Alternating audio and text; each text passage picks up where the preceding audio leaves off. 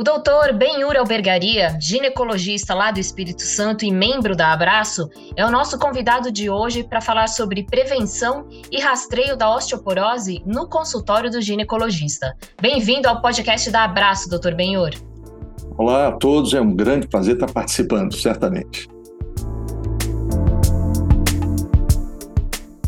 E o ginecologista pode atuar na prevenção ou detecção da osteoporose?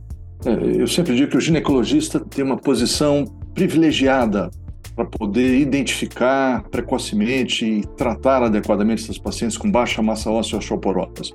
É óbvio que esse, esse, tratamento ele pode e deve ser multidisciplinar. Várias especialidades podem e estão envolvidas no, no, manejo e na prevenção da osteoporose. Mas o ginecologista tem a oportunidade de acompanhar a mulher ao longo de toda a sua vida.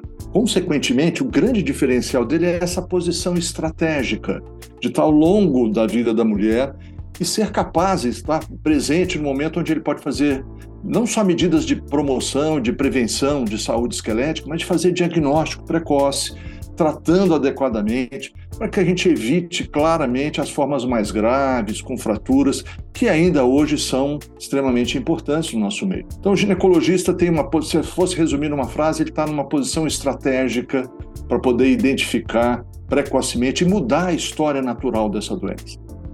Doutor Benhur, mas quais são as perguntas que o ginecologista pode fazer para as pacientes nesse rastreio da osteoporose? Então, o ginecologista precisa de aproveitar cada contato que ele tem com, com as mulheres para poder identificar fatores clínicos de risco para baixa massa óssea, ou osteoporose ou fraturas. Ele deve começar, obviamente, perguntando se essa paciente teve uma fratura prévia a um trauma mínimo, como cair da própria altura, por exemplo, qual é a história familiar dessa paciente, se pai ou mãe especialmente tiveram uma fratura de fêmur, quais são os hábitos de vida dessa mulher, se ela consome três ou mais doses de bebida alcoólica diariamente, se ela é tabagista, quais as doenças que essa mulher apresenta, em especial algumas que estão fortemente associadas com osteoporose, como a artrite reumatoide ou o uso de glicocorticoides. Mas, enfim, qualquer doença que possa estar associada secundariamente a uma osteoporose precisa ser levantada e o ginecologista tem a oportunidade de, em cada momento desses encontros, estar questionando sobre isso, o que vai permitir que ele identifique precocemente os pacientes que têm alto risco para desenvolver osteoporose. Doutor, mas o senhor falou sobre perguntas de fraturas, né? Mas o senhor pode citar um exemplo de uma fratura silenciosa? Existem fraturas silenciosas? Eu queria que você explicasse isso um pouquinho para os nossos ouvintes. Então, esse é um ponto extremamente importante. Certamente, a maioria esmagadora das fraturas vai ser clinicamente identificável, elas vão ser dolorosas, o paciente própria vai, vai identificar que ela fraturou e vai procurar assistência médica na maioria dos casos. Mas, na verdade, senhores, a, a, fratura mais frequente que nós temos pela osteoporose são as fraturas vertebrais. E dessas, eis, eis o desafio para nós. 80% das fraturas vertebrais elas são assintomáticas. O paciente não tem sintomas ao apresentar essas fraturas. Consequentemente, isso pode passar despercebido para o paciente e também, obviamente, para o médico menos atento.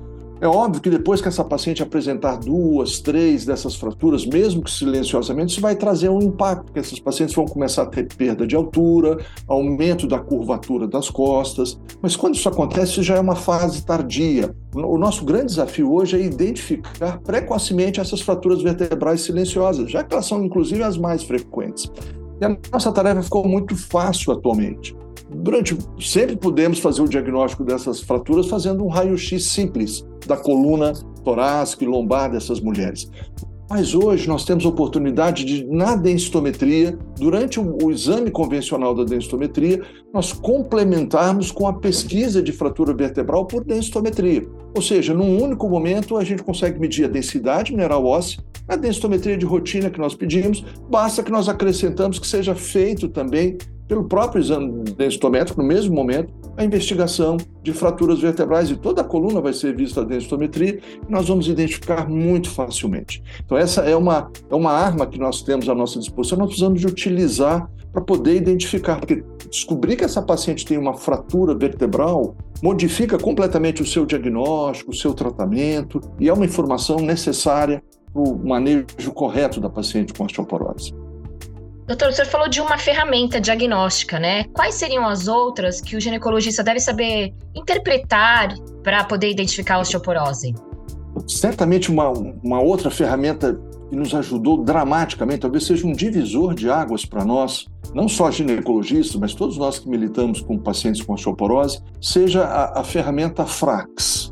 O FRAX é uma ferramenta de predição clínico de risco de fratura. É uma calculadora online gratuita desenvolvida pela Organização Mundial de Saúde que agrega aqueles fatores clínicos de risco que eu mencionei atrás, idade, IMC, se o paciente tem histórico de fratura prévia ou não, se pai ou mãe fraturaram, todos aqueles fatores que nós mencionamos, e combina esses fatores para poder fazer uma predição nos próximos 10 anos qual será o risco da nossa paciente ter fraturas, em especial dois tipos de fraturas: as fraturas de quadril, que são as mais temíveis, as fraturas de fêmur, e as, o que nós chamamos de fraturas osteoporóticas maiores, são aquele conjunto das fraturas por osteoporose mais frequentes, que incluem a própria fratura de quadril, mas aí nós temos a fratura de antebraço, de úmero, né, a própria fratura vertebral clínica. Então, a, a, ferramenta mudou dramaticamente a nossa, a nossa possibilidade, o nosso espectro de ação em termos de diagnóstico. Inclusive, ela pode ser,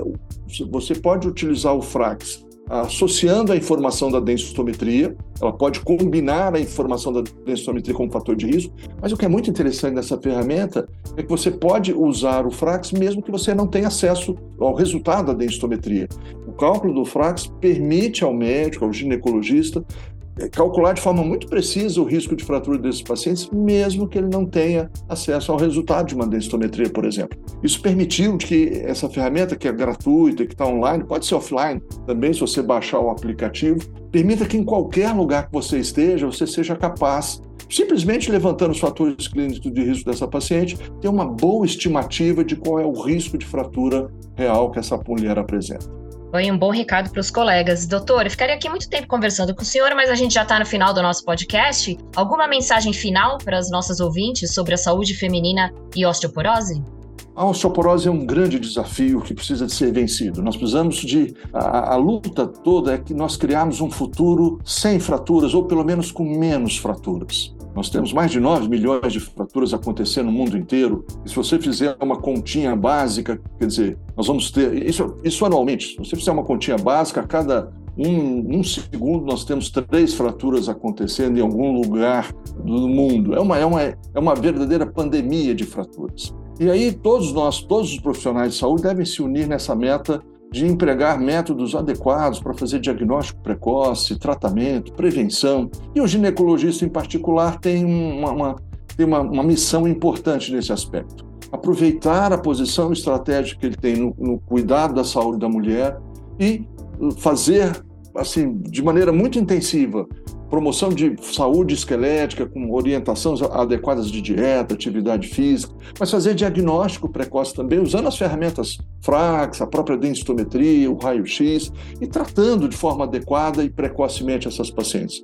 Só assim nós vamos poder construir todos juntos o futuro com menos fraturas ou quem sabe idealmente sem fraturas, o que realmente é a nossa meta. Muito obrigada por sua participação aqui no podcast da Abraço, doutor. Um grande prazer e estamos sempre à disposição. Muito obrigado.